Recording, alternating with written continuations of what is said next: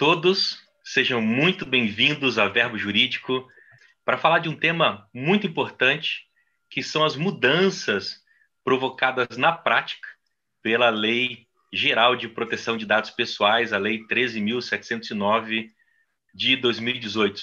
Eu sou o professor Alan Lopes, eu sou coordenador, professor aqui da Casa da Verbo Jurídico, eu sou presidente do Instituto Digital de Direito Digital e Robótico do Paraná e sou sócio do escritório de advocacia Lopes e Santos, um escritório especializado em direito digital. Vou passar então a bola para o meu amigo, professor Maurício. Por favor, se apresente para os nossos telespectadores. Bom, obrigado, professor Alain, obrigado, Verbo Jurídico.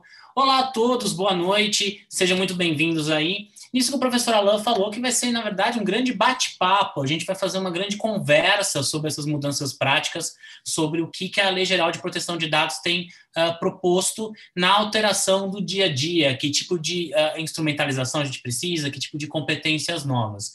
Meu nome é Maurício Tamer, uh, sou professor da, da, da, Verbo Jurídico, sou professor de cursos, advogado, sócio uh, do escritório Tamai, a advocacia e lido também diariamente com as questões de tecnologia, assim como o professor Alain. E a ideia é isso, a ideia é que você saia depois dessa nossa conversa entendendo que é um assunto que precisa ser dedicado, mas que a gente consegue ali simplificar e trazer um pouco de, de noção prática para você, né, professor? Perfeito, irretocável a fala, viu? E eu gostaria então de dar o pontapé, professor, na, na nossa conversa, pontapé inicial aqui na nossa conversa, que visa falar sobre as questões práticas. Eu não sei se o professor compartilha da, da minha impressão, mas o que mudou na prática, que mais tem sensibilizado os empresários, principalmente quando eu vou conversar com eles, é, são as questões, a possibilidade de multa. É, então, quando você. Eu, eu tive várias experiências, fui convidado, por exemplo, para algumas reuniões com a, a, diretoria das empresas para poder sensibilizar eles a respeito da, da importância da adequação. E não foram poucas, professor, as reuniões, sabe, em que a diretoria não estava me ouvindo com muita atenção. e aí, quando, quando eu mencionei que as multas poderiam chegar a 2% faturamento bruto e também, eventualmente, a 50 milhões de reais, aí quem estava escrevendo assim, olhando para baixo, parou e me deu, me deu atenção e falou assim: opa, repete, fala de novo o que, que é isso. Então, o professor compartilha desse sentimento assim de que as sanções realmente sensibilizam o empresário nesse sentido?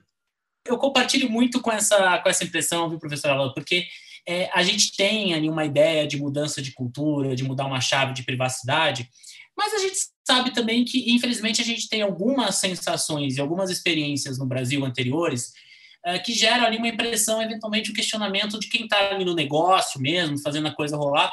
Se, olha, é, mas essa lei vai pegar, eu preciso mesmo me preocupar, qual o nível de, de, de preocupação que eu preciso ter e etc. E claramente o nível de sanções administrativas ele é algo que leva sim, leva a preocupação que tem que se ter com uma lei. E essa experiência de você estar ali numa reunião e etc, falar, ah, trouxeram um advogado aqui para falar sobre lei geral de proteção de dados, ele vai dar os pitacos, mas depois a área jurídica vai resolver. Então eu estou aqui mantendo mais ali uma uma fazendo um métier de passando ali que eu estou comprometido, que a alta administração, que as lideranças estão comprometidas com o projeto e tá lá fazendo outras coisas, vendo e-mail, etc. A hora que você fala do valor efetivamente, a hora que você fala da possibilidade de suspender o tratamento, isso é algo que chama muito atenção.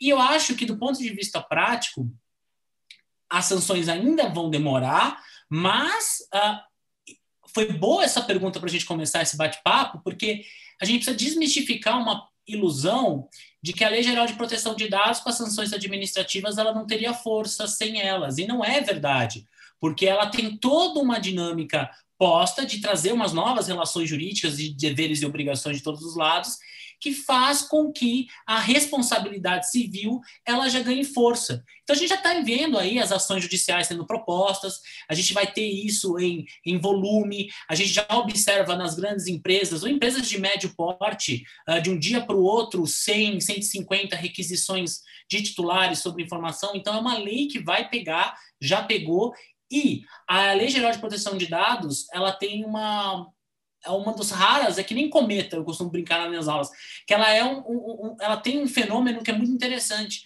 Ela influencia, antes mesmo de entrar em vigor, ela influencia o próprio conteúdo do que era aplicado anteriormente.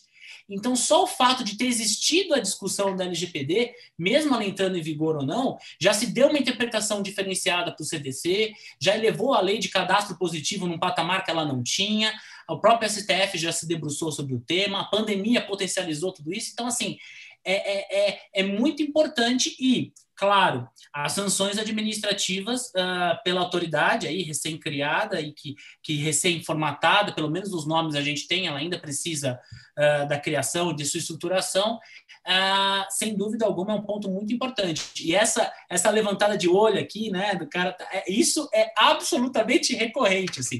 Quando você está nas áreas, tentando convencer a implantação, nas reuniões de lideranças, nas reuniões de kickoff, de trabalhos, sempre, sempre compartilhe o sentimento.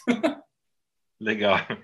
E, e, é interessante porque, como o professor falou, é, ela está provocando toda uma revolução no sentido do nosso ordenamento. Nós já tínhamos no nosso ordenamento alguma coisinha pontual, né, mais é, esparsa sobre privacidade, sobre proteção de dados constitucionalmente, marco civil da internet, mas eu sinto assim, a gente precisava realmente de algo mais robusto, que trouxesse assim uma questão é, mais estruturada para o nosso ordenamento. E uma pergunta que os alunos me fazem bastante também, professor, é assim: professor, será que as pequenas empresas também vão ter que se preocupar com isso? É coisa só de empresa grande, né? Uhum. Será que eu preciso é, oferecer consultoria só para empresa grande, megas empresas, ou também posso ser chamado né, para adequar uma empresa na prática, uma empresa pequena, uma empresa limitada com dois sócios, aquela, aquela coisa até empresas familiares. E eu tenho sempre respondido que é todo mundo, né, professor? Então, a gente precisa passar para quem está assistindo a gente essa, essa verdade de que, olha, não importa o tamanho. O seu José da padaria, se ele estiver anotando o pessoal que paga fiado, ele está anotando e tratando dados pessoais. Então, ele precisa ter essa atenção com a LGPD. Agora, queria trazer, professor, um, uma outra questão que, que é algo que, para mim, mudou muito na prática. Acho que vai gerar uma boa conversa entre nós aqui, viu? Que é a, o, a questão do DPO, viu? Eu acho que essa posição do DPO, ela gera muita conversa, porque é, eu não sei se o professor tem percebido, mas eu tenho, tenho visto com bastante preocupação a, a falta de é, compreensão dos empresários e de que precisa ser uma pessoa que vai estar ali com conhecimento, não precisa ser formado em direito, né, professor, mas com conhecimento da lei, conhecimento sobre segurança da informação. Não dá para um supermercado pegar o, o açougueiro e falar, não, agora pro forma, agora você é o DPO do nosso supermercado. Uhum. Então, me preocupa bastante. Acho que merecia que a gente bater um papo sobre essa questão do DPO também, sobre essa função dele, porque é algo extremamente relevante, né, professor? Ele vai ser acionado por vários, ele vai ser acionado pela NPD, pelo controlador, pelo operador. Ele tem uma função central, não tem? Tem, total. É, a, a, essa, essa, essa sensação, a, as pequenas empresas no Brasil, elas são é, um alvo sempre de discussões jurídicas e de discussões práticas. Né? As pequenas empresas, ora elas recebem ao meu ver, com razão, fomento e, e, e, e para elas é gerado um ecossistema muito mais consistente para elas possam se desenvolver.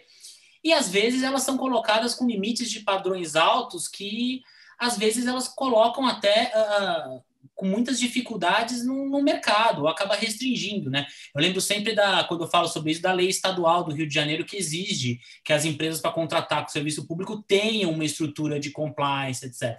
Então essa é uma realidade que não vai ter como fugir. E a lei, ela não só não faz essa distinção, como ela é até compreensível e comple é, ela entende bem essa situação e ela diz que os programas de governança, etc., têm que ser adaptados ao tamanho da organização. Então, pequena, média ou grande, essa empresa ela vai ter que se adequar e os profissionais dela vão ter que estar adequados. Até porque, se a gente for pensar numa lógica de uma lei que tenha por objetivo proteger a privacidade, ela tem que entender que ela vai ter agentes grandes de mercado, mas que ao mesmo tempo ela vai ter ali os pequenos comerciantes que vão ser os grandes responsáveis na ponta por fazer coleta de informação, etc. Então ela tem uma preocupação de proteger tudo isso na, nesse ciclo de vida do dado uh, pessoal como um todo. Em relação ao DPO, eu costumo dizer que o DPO é um, a profissão do momento, né? Talvez seja a profissão que mais tem aí uh, possibilidades é, mais tem sido falada uh, nos últimos dois anos e vai ser por um bom tempo. E eu comparo sempre como a dama no jogo do xadrez. Assim, o DPO ele não chega a ser o rei, o jogo não acaba sem ele, mas ele é absolutamente fundamental. A hora que você perde a dama no seu jogo de xadrez, já dá aquela uh, desenchavida, já dá aquela tristeza, porque você sabe que suas chances de trabalho são muito menores. E o DPO ele tem essa importância. O DPO ele é uh, o Data Protection Officer, que a lei adota a nossa versão Herbert Richards, né, de encarregado uh, de proteção de dados, que é justamente essa peça-chave dentro da organização para fazer o jogo da privacidade. Então, ele vai ser o responsável tanto internamente quanto o responsável fora da organização para representar a organização, a empresa, uh, na matéria de privacidade para interagir com a autoridade nacional, para ser ali o chefe de um canal de contato com o titular do dado. Internamente é ele que vai trazer a, a, roupagem de privacidade para todas as unidades de negócio, todos os modelos, então todos os contratos, tudo que existe na organização agora precisa dessa multidisciplinaridade do DPO. E essa formação é algo interessante, porque é, muitos me perguntam, professor, nossa, mas o DPO precisa ser formado em direito? O DPO precisa ser formado em tecnologia? O DPO precisa ser alguém com a cabeça aberta. Eu acho que o grande ponto do DPO é que ele seja um profissional com a cabeça aberta. Seja profissional que vai estar no core da empresa, seja alguém que quer prestar o serviço de DPO as a service, né? o DPO uh, ah, fora das organizações. E cabeça aberta, é óbvio, ele vai ter que entender de privacidade, ele vai ter que entender de proteção de dados, porque esse vai ser o core da atividade dele, é disso que se espera. É a mesma coisa que você buscar um Chief Compliance Officer que não sabe ler anticorrupção. Não faz uhum. sentido. Então você precisa ter ali um DPO que tenha privacidade e reconheça isso. E que é, ele pode ter formação jurídica, mas é necessária, ele pode ter formação na área de tecnologia, mas não é necessário, mas é importante que ele seja alguém uh, muito aberto e fácil de lidar, porque ele vai levar um recado de mudança. Ele vai ser a pessoa responsável por mudar uma chave de privacidade dentro da empresa. Ele vai ter que contar com o comprometimento da alta administração e das lideranças para essa mensagem que ele vai levar. Mas, ao mesmo tempo, ele tem que ser alguém que saiba ter a, a, a, ser político no melhor sentido da palavra, de poder lidar com as várias peculiaridades das várias áreas. Ah, do ponto de vista da empresa, é, ele, a empresa tem que gerar as condições para que ele possa exercer essa tarefa, condições de autonomia, condições de respaldo, uh, condições de eliminar conflitos de interesse, então retirar ali é, é, eventuais vinculações de remuneração com sucessos da empresa, para que ele possa exercer a sua atividade livre, mas que é a profissão agora, e é muito interessante, porque eu dou aula da graduação após, corporativa, etc. E sempre vem, todo mundo pergunta: Não, Maurício, professor, eu quero, eu quero ser DPO, o que eu preciso fazer, etc. E ela é uma profissão, olha, interessantíssima. Interessantíssima, porque lida Sim. com um assunto muito legal. Mas, e, e, assim, não sei se o professor tem notado, mas na prática, e é legal porque o nosso, a nossa proposta do nosso bate-papo é o que muda na prática, né? Então, tenho percebido, professor, assim, alguns empresários porque eu também tenho essa impressão e eu também compartilho de que a profissão do DPO, né, ela é fundamental, ela é estratégica nesse cenário, como o professor falou, mas me preocupa porque eu não vejo tantas contratações específicas. Eu estou vendo na prática, né, os empresários pegando uma pessoa que já é da área e puxando ela para essa segunda função, muitas vezes. Acho que aqui é mais um ponto de discussão também que vai caber daqui a pouco, porque tem, é, são várias empresas, tá? Muitas empresas que eu estou vendo fazendo isso. Então, ela já, já tem alguém que é do jurídico uhum. e ele puxa esse do jurídico para ser o DPO. Ou então, o encarregado de TI da empresa vira o DPO da empresa. Então, me preocupa porque vários deles já compartilharam comigo, professor, o sentimento temeroso que eles têm de grande responsabilidade. Porque é, quando eu faço essa reunião que o professor mencionou, essa, eu faço, sabe, em formato de workshop, então eu faço uma apresentação bem panorâmica assim do que como funciona a lei. Então eu explico quem é o controlador, o papel do operador, né? A, a agência, a Autoridade Nacional de Proteção de Dados.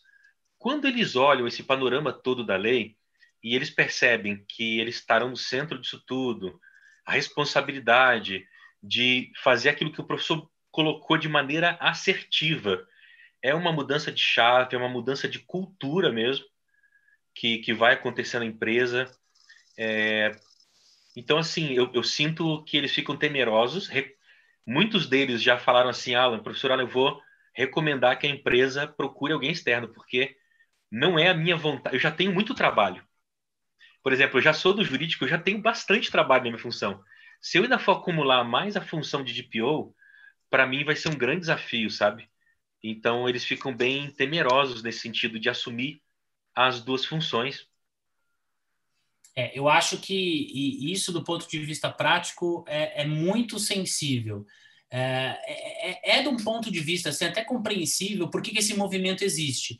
Porque as empresas estão tateando, estão tentando entender o que está acontecendo, é mais fácil você já ter alguém ali que você já tem um orçamento previsto, então fazer esse deslocamento, tudo questão de ordem prática, mas assim, esse é um barato que vai sair caro amanhã.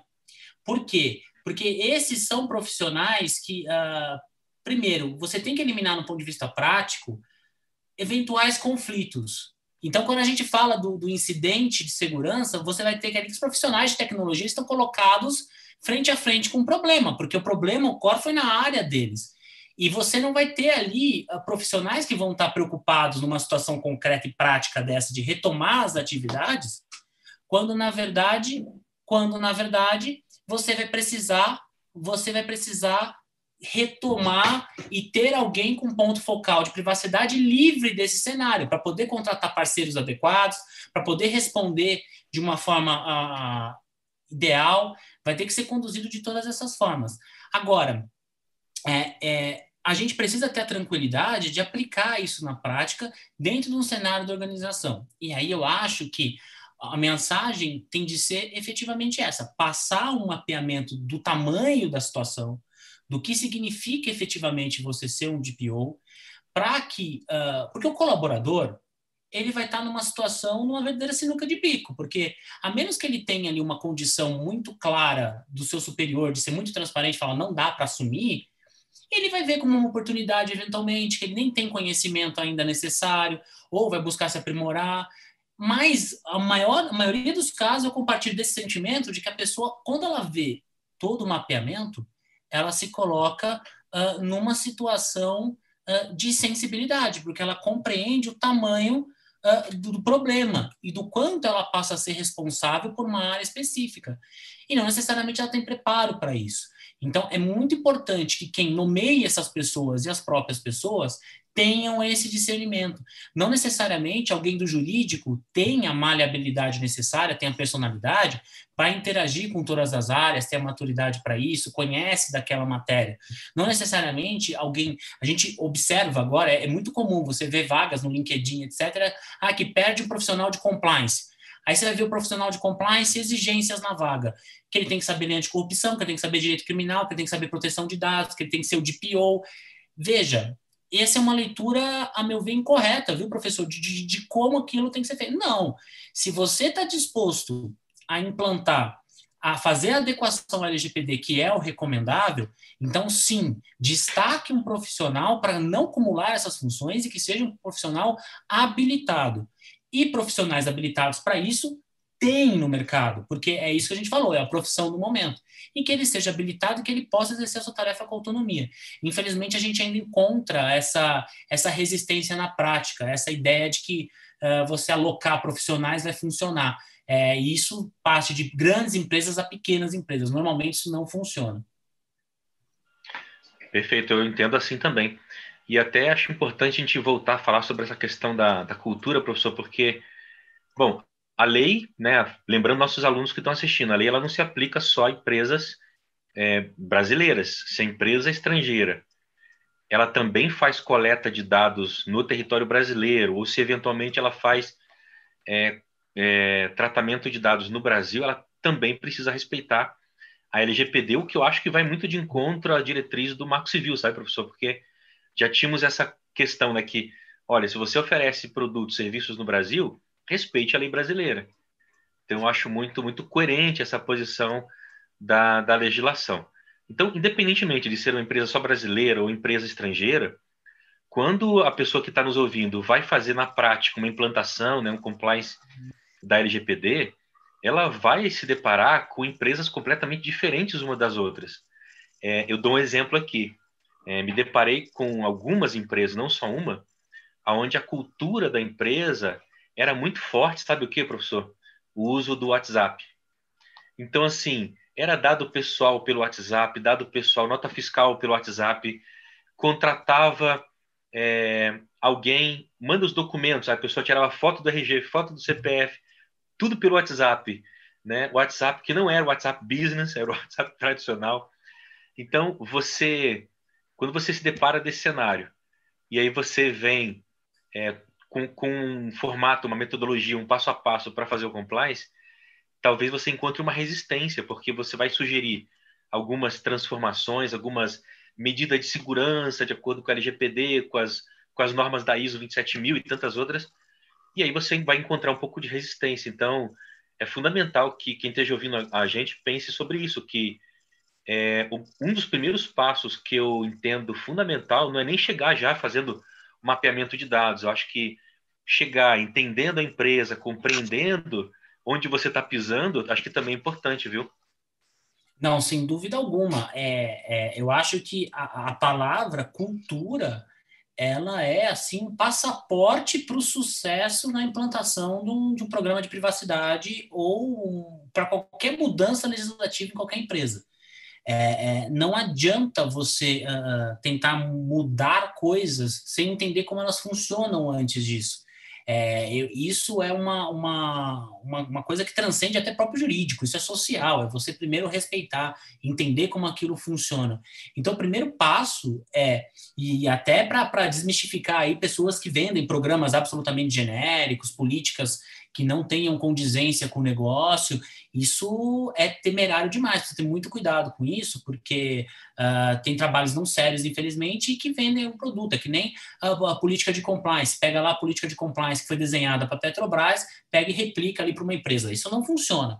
Então, entender a cultura da organização. E aí, quem vai tratar as informações, quem vai mudar a cultura, é quem está no dia a dia da empresa. Uh, o advogado, o consultor, etc., ele vai prestar um serviço de orientar, organizar e mostrar para a empresa o que precisa ser feito, tanto a nacional quanto aquela que presta serviço. Uma lembrança excelente, professor, que vem ali do próprio artigo 11 do Marco Civil, como você bem colocou.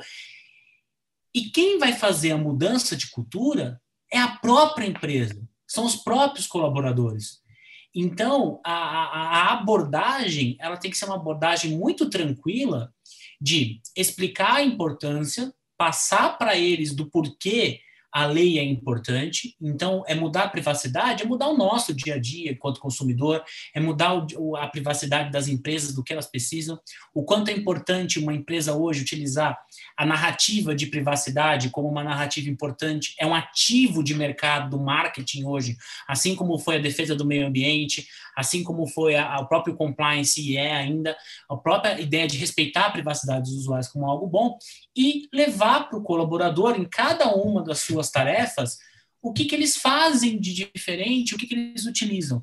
Então, sentar com o cara e utiliza o grupo do WhatsApp, utilizam. Provavelmente você vai. Eu já ouvi muito na prática isso, professor, talvez você ter ouvido também. Você pergunta, mas por que, que você utiliza o grupo do WhatsApp? Ah, porque é mais fácil, a gente criou isso e a gente utiliza.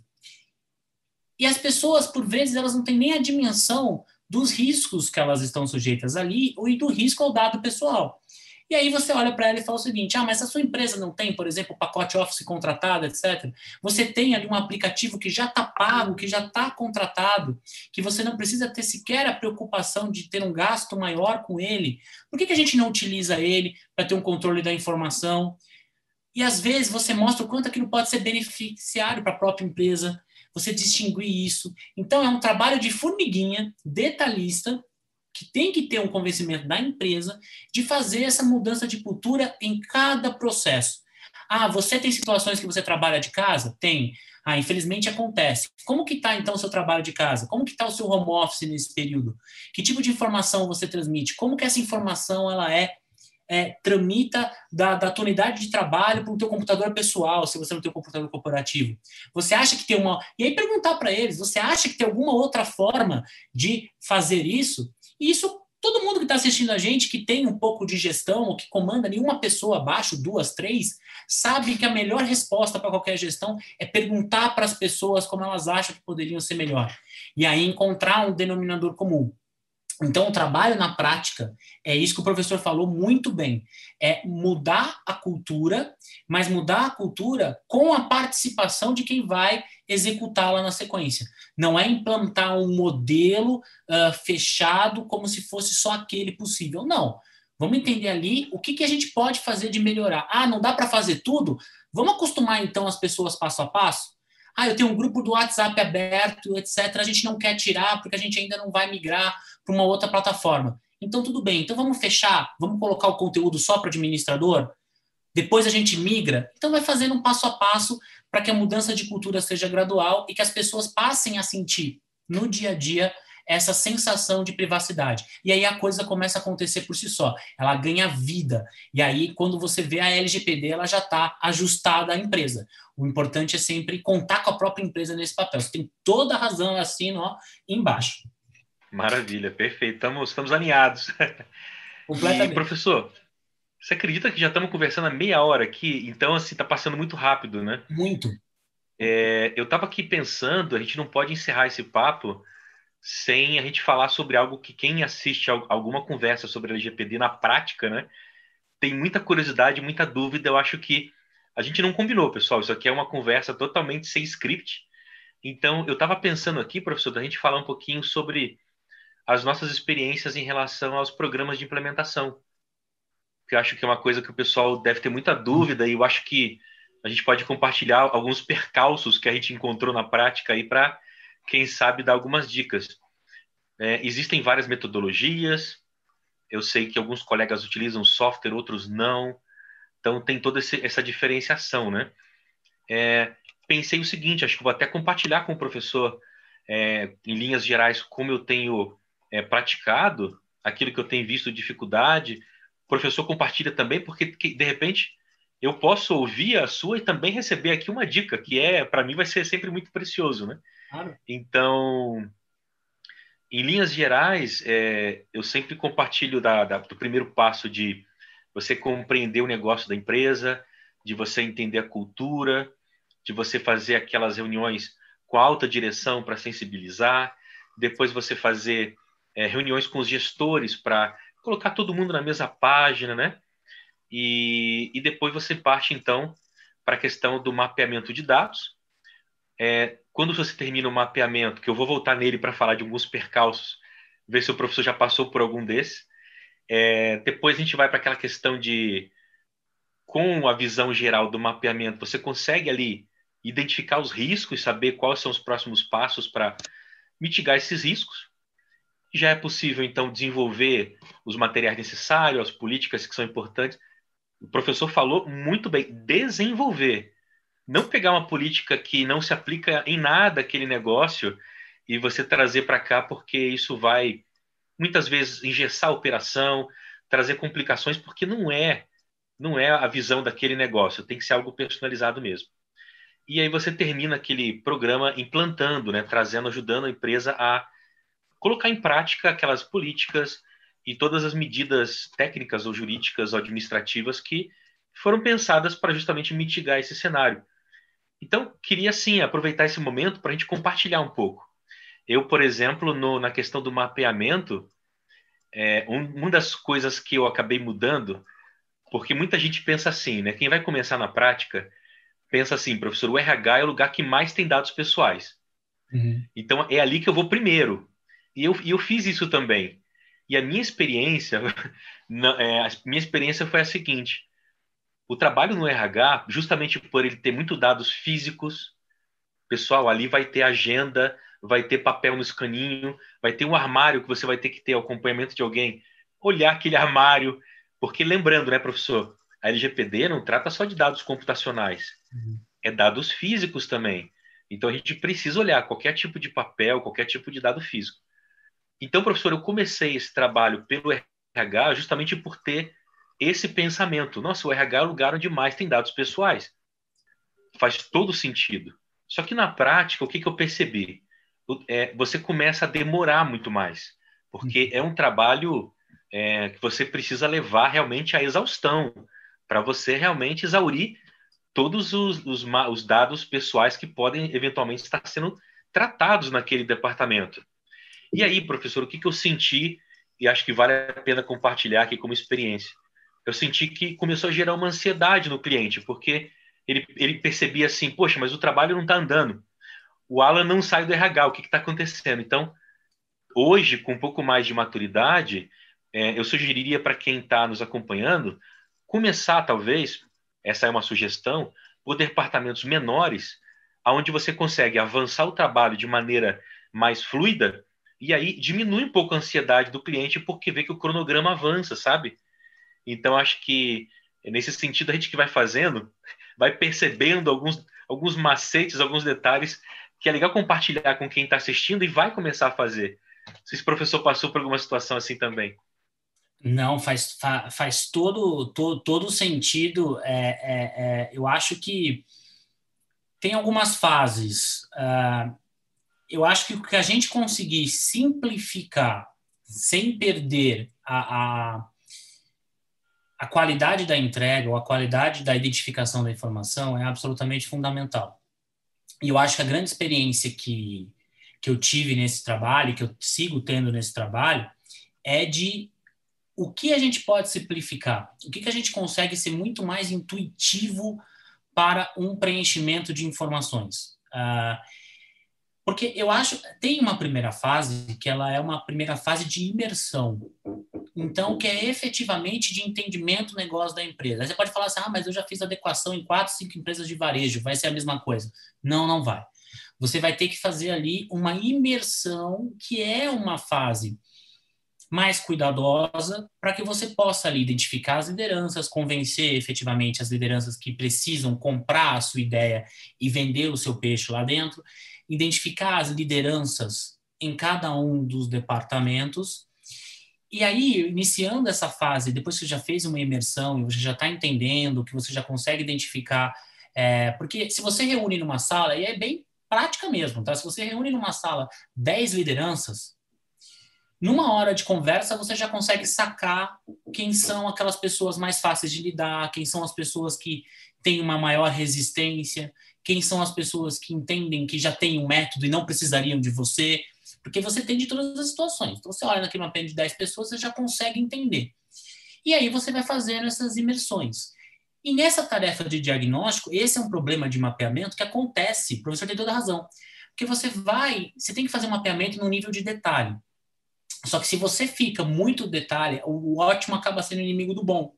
E gera uma sensação ao cliente, e já gerava antes da lei, agora com ela em vigor e com as sanções aí já definidas, etc., uma ansiedade que é natural, porque ele quer ter um resultado. E ele não sabe como funciona o trabalho. E por mais que você explique, quem vai ser responsável, quem vai ter esse controle de ansiedade, não está no dia a dia da realização do trabalho. Então, você precisa encontrar mecanismos equilibrados que simplifiquem esses processos. Algumas coisas que eu tenho feito que me fazem muito sentido nesse passo a passo, então, esse primeiro passo a passo, fazer um diagnóstico, é efetivamente você olhar e buscar junto de todas as áreas, reuni-las num momento só, criar ali é, é, formulários no Google mesmo, formulários que sejam intuitivos, para que elas preencham e esclareçam para você as informações que elas têm, físicas, inclusive. E ela vai designar em cada uma dessas áreas, vai passar essas informações e você consegue otimizar o mapeamento. Depois você vai ter que avançar num nível de detalhe. O que funciona ali para organizações maiores? Quando você tem é, uh, os Privacy Champions, ou pelo menos ali os líderes do projeto de adequação em cada uma dessas áreas. Não necessariamente vai ser o líder da área, o líder do RH, o líder do marketing. Esse cara tem uma série de outras atribuições que ele não vai, mas com certeza ali tem alguma pessoa que pode ali dentro te apoiar e que vai ser o seu ponto focal para que você possa, principalmente se você tiver uma estrutura mais enxuta de adequação, para que você possa efetivamente conduzir, identificar e tentar, na medida do possível, caminhar com as áreas em paralelo. E aí, é claro, esse é um trabalho que passa. Se a gente fala de ansiedade do cliente, a ansiedade do cliente ela está numa relação expectativa e realidade. Tudo é uma relação expectativa e realidade nessa vida, viu, professor? Na minha opinião. Sim. Então, a, a, você tem que dar visibilidade para o cliente de como isso está sendo desenvolvido. Se você utiliza um software parceiro, se você não utiliza, mas dar visibilidade. Que momento que você está? Que fase que você está? O maior erro de qualquer pessoa que vai fazer qualquer projeto, na minha opinião, é: olha, ele confiou em mim, ele deu o projeto na minha mão, então ele sabe que o tempo que eu demorar é o tempo necessário. Não adianta. Ele pode confiar em você, mas ele precisa ter visibilidade. Então, você envolver pessoas da própria empresa, que essas pessoas, e aí é um grande argumento de convencimento prático. Você identificou os líderes de cada área, chama esses caras para uma reunião e fala o seguinte: olha, todo mundo vai ser envolvido, as entregas não vão ser uma entrega minha, eu sou uma peça nessa engrenagem com a empresa. Então a gente vai fazer uma entrega em conjunto. Você valoriza o cara, o cara percebe que ele está participando do projeto, ele ganha autonomia, ele vai sentir que ele está construindo, ele vai saber que ele está aparecendo para a liderança, e aí as coisas começam de uma forma cooperativa e colaborativa a rodar.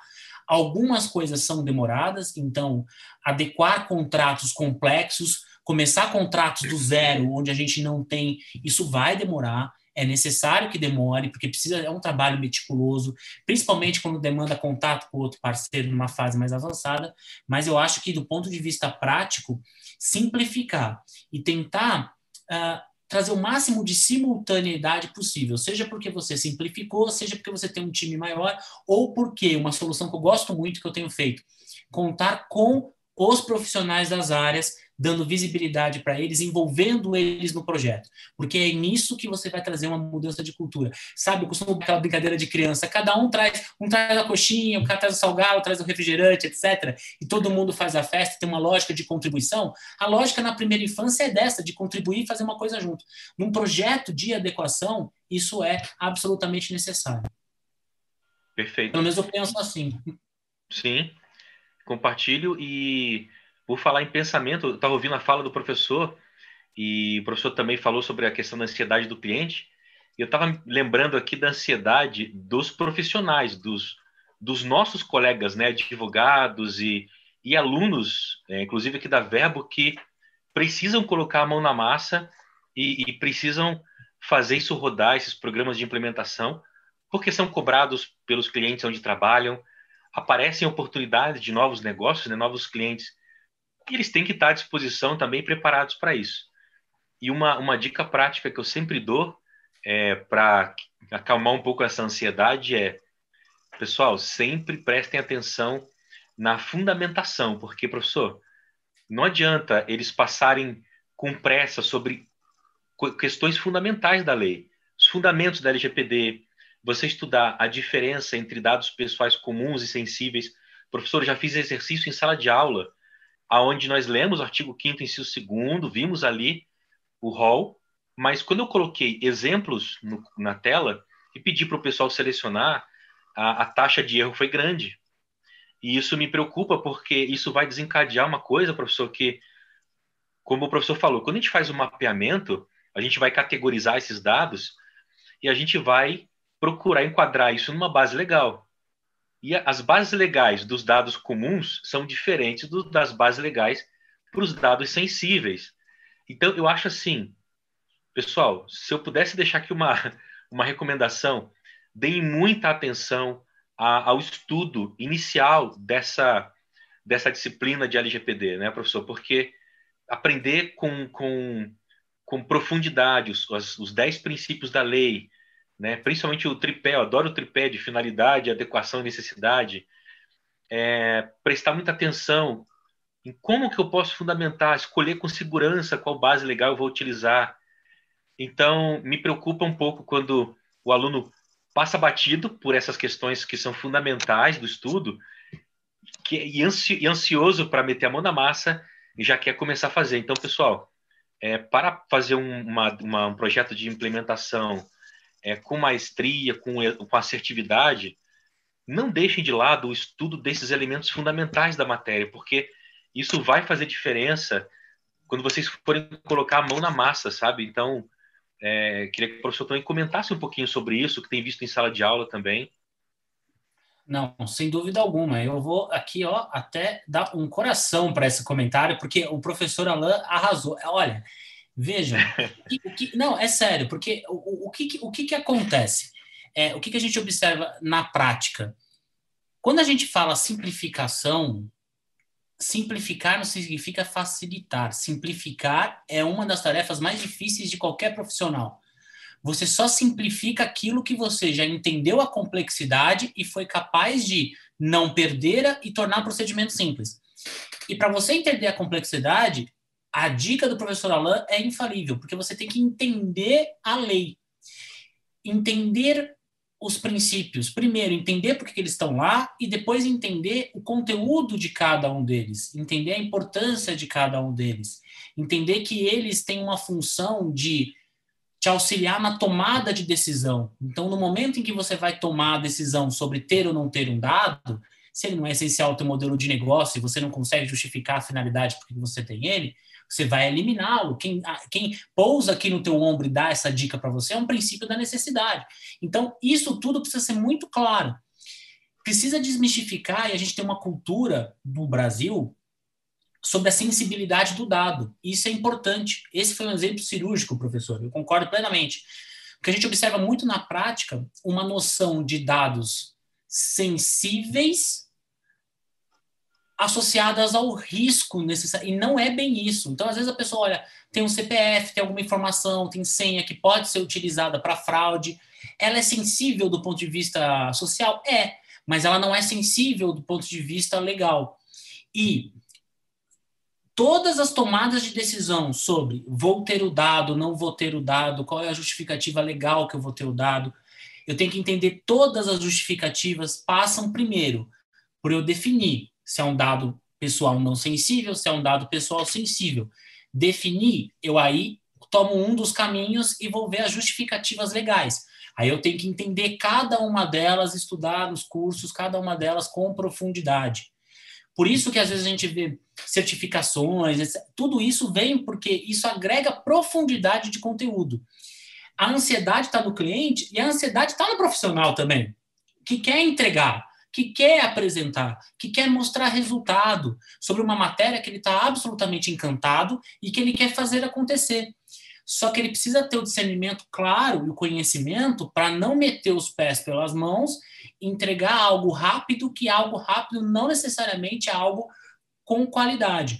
Por isso que, inclusive, a gente até vinha brigando, etc., para a gente já ter autoridade nacional, com prazo melhor, para a gente pudesse ter um tempo social de amadurecimento cada vez melhor de adequação. Eu, eu gosto muito de alguns modelos, por exemplo, a SUSEP. A SUSEP, tudo bem que teve uma informação da, da pandemia, mas a SUSEP, ela soltou uma nota uh, no dia 1 de julho, dizendo que as seguradoras tinham que atender a proteção de dados, mas depois ela circulou uma nota dizendo que até dezembro aquilo serviria apenas de caráter consultivo, de caráter informativo, etc. Justamente porque ela reconheceu a necessidade de maturidade. Então, a velocidade, a simplificação de procedimentos não significa que você não tenha que ter conhecimento. É absolutamente fundamental que você tenha um conhecimento profundo sobre a Lei Geral de Proteção de Dados. Tem que saber. Dado pessoal não sensível tem que ser a resposta de bate-pronto. Não pode ter dúvida. Eu, eu, eu, eu, costumo dizer, é o 7 a 1 da Alemanha. Ah, o Brasil qual é o maior? É 7 a 1. E é isso. Então você tem que saber de bate-pronto. Por quê? E aí eu, eu já volto a palavra contigo, professor. É muito importante o conhecimento adequado, com a profundidade adequada, ele acelera projetos. Isso é importante. Porque se você classificar um dado de forma errada e tiver que voltar, uh, aí você está absolutamente perdido. Você entra num ciclo que você começa a correr a própria, o próprio rabo ali na adequação e não entrega resultados. Cada fase vai exigir uma tomada de decisão. Cada fase do projeto exige que você tenha conhecimento, porque você não vai ter tempo. E aí sim, se você tiver que justificar uma volta para o cliente, aí a tua entrega ela vai cair uh, num nível sensível. Então, Entende Sim. primeiro, avança com qualidade. Entende, avança. Porque senão você, se não entender a lei, você vai ter que ficar voltando ou vai deixar buracos, o que é o pior dos mundos para todo cliente. Com certeza. E o professor falou sobre uma palavra que foi simplificação. E quando o professor falou de simplificação, me lembrei é, da simplificação que algumas pessoas estão falando em torno da LGPD. Eu já cheguei a ouvir, professor, profissionais dizendo assim: é fácil, é só pedir consentimento para tudo. Então, assim, isso é um, um, um falso, um falso, né, positivo, porque é, você não precisa, pelo contrário, você tem nove bases legais para trabalhar, sendo que se você simplificar o trabalho que profissionais sérios, né, competentes, levam meses para fazer, ao ponto de vou pedir, vou pedir consentimento para tudo, não é, não é tão simples assim, até porque acho que vale a pena a gente deixar registrado aqui, né, professor, antes de a gente finalizar, que, pessoal, consentimento, é, eu percebo ele como muito frágil, gente. O titular, ele tem o direito, a qualquer momento ele pode vir e revogar o consentimento. Então, você deixa o cliente muito suscetível a, aquele dado que ele tem interesse, né, professor? Hoje em dia, quantas palestras, quantos congressos a gente participa que se fala que dado é o novo petróleo? Né? O uhum. petróleo vai acabar um dia, mas os dados estão por aí e, e são fundamentais. Então, você não pode simplificar, que foi a palavra que o professor colocou ali muito bem, é, num contexto muito bem colocado, e que eu trago essa palavra para dizer aos colegas assim: não simplifiquem a LGPD no seguinte sentido. Só vou pedir consentimento para tudo, tá, pessoal? Queria que o professor comentasse também um pouquinho sobre isso. Já, já ouviu essa, essa, essa fala? Sim, com certeza. A gente, a gente vive. É, eu acho que quando a gente fala da bases legais de, de tratamento, ou seja, aquelas coberturas legais, aquelas autorizações legais para que você tenha o dado e você possa fazer o tratamento, então, a, a grande complexidade. A gente tem dois grandes grupos, né? Acho que três. Tem um grupo mais equilibrado, mais cauteloso, que normalmente acaba nos ouvindo e faz um trabalho mais dedicado. E tem os ansiosos, e que acabam simplificando, que é o lado ruim da palavra simplificar. Diminuindo uma coisa que tem uma importância tamanha e que vai exigir do profissional uma noção do próprio modelo de negócio que é adotado. Por isso que é muito importante que isso fique claro, que tenha uma fase de imersão, que se entenda. E eu vou dar alguns exemplos para vocês de por que, que eu falo isso. Você tem um outro grupo que vai legítimo interesse, e tudo é legítimo interesse, e acha que vai resolver todos os problemas com legítimo interesse. E você tem aquele grupo que fala: não, tudo bem, é mais fácil, e aí isso é um conto da carochinha, quer dizer, é mais fácil conseguir o consentimento e está tudo resolvido além do lado frágil do consentimento e, e, e do ponto de vista estratégico para o modelo de negócio, etc., você não só acaba abrindo mão, porque imagina que você é um agente fiscalizador, tá? Então eu sou o Ministério Público, sou a Autoridade Nacional de Proteção de Dados. Se eu estou fiscalizando o teu relatório de impacto e eu vejo que você exigiu um consentimento para determinado tratamento, é lógico que você vai olhar e vai falar, bom, ele, ele fez um estudo e entendeu que as demais bases não eram ah, adequadas. Aplicáveis, é. Aplicáveis. Então você já fica amarrado ao consentimento. Primeiro problema. Segundo problema, ele é frágil, porque tirando algumas situações muito específicas, ele acaba se tornando ali algo muito no poder do titular. Não que o titular não tenha ter o poder para o dado, tem que ter, mas o consentimento ele é mais frágil, ele é revogável, etc. Terceiro, ele tem N requisitos que precisam ser cumpridos. Então, para você violar algum ponto do consentimento, ou transitar ali numa subjetividade que foi um consentimento livre, que foi um consentimento informado, é muito fácil. E é por isso que eu falo sempre da gente entender o modelo de negócio. Se você está lá no plano das ideias, estruturando o projeto, falando o seguinte, não, ok, é muito fácil conseguir o consentimento. Tá bom, fica, sinta duas horas na frente da tua franquia, na frente da tua loja, lá no shopping, e fica olhando. Vê quantos colaboradores informam o consentimento e pedem os dados e falam como aquilo foi feito. Se você tiver de 10 atendimentos, um ou dois que seguiram com esse consentimento completo do jeito que a lei exige, você vai estar de parabéns, porque isso não vai acontecer. E Verdade. isso é uma experiência nossa enquanto consumidor. Então, apostar no consentimento é um risco. Só que percebam, e a gente volta na colocação excelente professor Alan anteriormente, que é o seguinte: eu só sei disso, ou a gente consegue entrar nesse nível de detalhes sobre apostar ou não apostar no consentimento, quando eu conheço as bases legais e eu sei o que o consentimento significa na teoria e o que ele significa na prática. Por isso que é tão importante estudar, entender a evolução do consentimento do civil na internet para LGPD, entender o consentimento no caso de dados sensíveis, entender o consentimento no caso de crianças e adolescentes. Então, é muito importante mapear isso. Apostar no consentimento é risco, mas você só sabe do risco quando você conhece do modelo de negócio e conhece a lei. Assino embaixo mais uma vez. Maravilha, professor. Olha, eu queria te agradecer demais. Para mim foi sensacional. A gente precisa fazer mais bate-papo como esse, né? A gente está aqui com o nosso tempo já se exaurindo. É...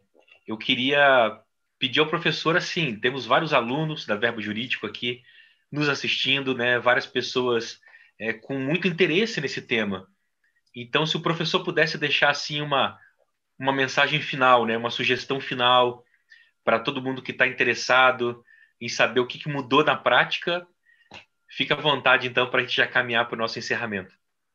Lógico. Eu acho que, como, como, como recado final, eu acho que uh, um agradecimento e um agradecimento duplo. Eu acho que um agradecimento a Verbo e ao professor Alain pela iniciativa dessa conversa, que é extremamente importante. Então, quanto mais conversa, de mais diálogo, mais se evolui. Todos esses projetos, todos esses aprendizados partem sempre de conversas. Então, eu me sinto honrado em participar dos projetos da Verbo, é, em ser um professor da casa e estar aqui com vocês nessa conversa. E com absoluta certeza, isso é um modelo que precisa ser replicado cada vez mais. É, esse é um formato que precisa acontecer com cada vez mais frequência. E para os nossos amigos que estão nos assistindo, eu acho que é, que é estudar a Verbo Jurídico tem uma série de cursos dedicados a isso, eu participo diretamente, professor Alan também, e dedicar com um, um binômio que eu acho que é super, é, super importante: humildade e curiosidade. Entender que tem muita coisa para se aprender e ser curioso de buscar ali o aprofundamento. Por quê? Porque uh, o modelo do que a gente tem replicado aqui é um modelo que replica essa conversa, que traz aspectos de quem está na prática fazendo, encontrando as dificuldades, que tem a profundidade que a lei exige, mas que ao mesmo tempo traz aquilo na prática e mostra, por exemplo, não estuda, por exemplo, só o consentimento, mostra os problemas que a gente vai ter ali no dia a dia de como coletá-lo para poder simplificar processos e, no fim das contas, ter entregas melhores para os clientes, parceiros, dentro de casa, enfim, o que for necessário. Professor Alain, muito obrigado novamente, time da Verbo, sou fã de vocês e a gente segue aí à disposição. Boa noite. Irretocável, professor. Parabéns pelos comentários, viu? Comentários assertivos de, de uma pessoa que tem vivência na prática, né? Tem conhecimento, é, embasamento invejável. Parabéns, viu, pela sua trajetória. É, eu sou seu fã também e aos alunos e colegas que estão assistindo, eu queria lembrar a todo mundo que a Verbo Jurídico acaba de lançar uma pós-graduação que trata de tudo aquilo que nós acabamos de conversar, né, professor Maurício? Que é a pós de direito à proteção, uso e segurança de dados, pessoal. Então, conheçam essa mais essa iniciativa da Verbo Jurídico, porque, como minha mensagem final, eu vou deixar uma frase que eu coloco em todas as minhas aulas e livros: é internet, pessoal, não é uma terra sem lei. Então, tá? Utilizem aí as devidas é, tratativas e utilizem esse conhecimento que é fundamental. A LGPD vem mudar muita coisa, a cultura da empresa, trazer segurança, fazer com que as empresas tenham mais transparência em relação à maneira como elas tratam nossos dados pessoais. Muito obrigado a todo mundo que acompanhou esse bate-papo. Parabéns a Verbo pela realização, mais uma vez, de um evento é, de forma brilhante. Professor Maurício, um grande abraço e nós estamos juntos, hein? Vamos em frente. Pessoal, uma boa noite a todos. Até uma próxima.